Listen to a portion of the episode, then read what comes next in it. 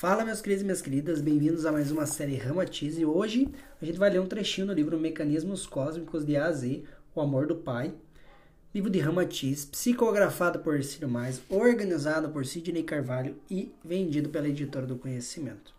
E hoje a gente vai falar sobre benção, invocação divina. Vamos ao texto então. Existe profunda diferença entre o ato de maldizer e abençoar, que se revela na própria expressão psicofísica da figura humana, porque também difere o tipo e a qualidade de energias que são utilizadas para manifestar cada uma dessas atitudes. Quando abençoamos, mobilizamos energias dosadas, desde o reino espiritual, mental, astral, etérico e físico, na forma de um combustível superior para expressar a ideia, o sentimento e a emoção sublimes do nosso espírito naquele momento.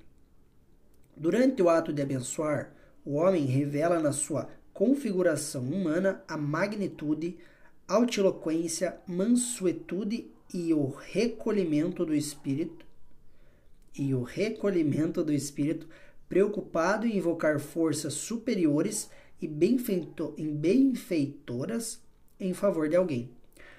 O brilho dos olhos, o gesto das mãos, a expressão do rosto e a quietude do corpo formam um conjunto de aspecto atraente a combinar-se mansamente com o fluido amoroso que sempre acompanha a palavra benfeitora.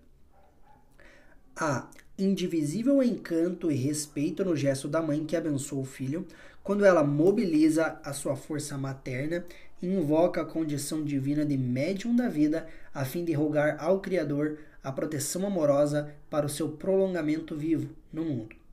O pior bandido comove-se diante da sinceridade e do sentimento puro de alguém que o abençoa, que o abençoa e não rejeita essa oferenda espiritual, que não humilha nem ofende.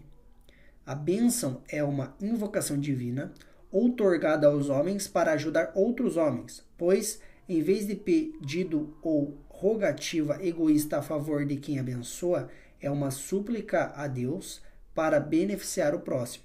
A bênção é a homenagem fraternal que adoça a alma de quem a recebe e beneficia a quem dá. Então, esse foi o áudio de hoje sobre benção. Até o próximo áudio.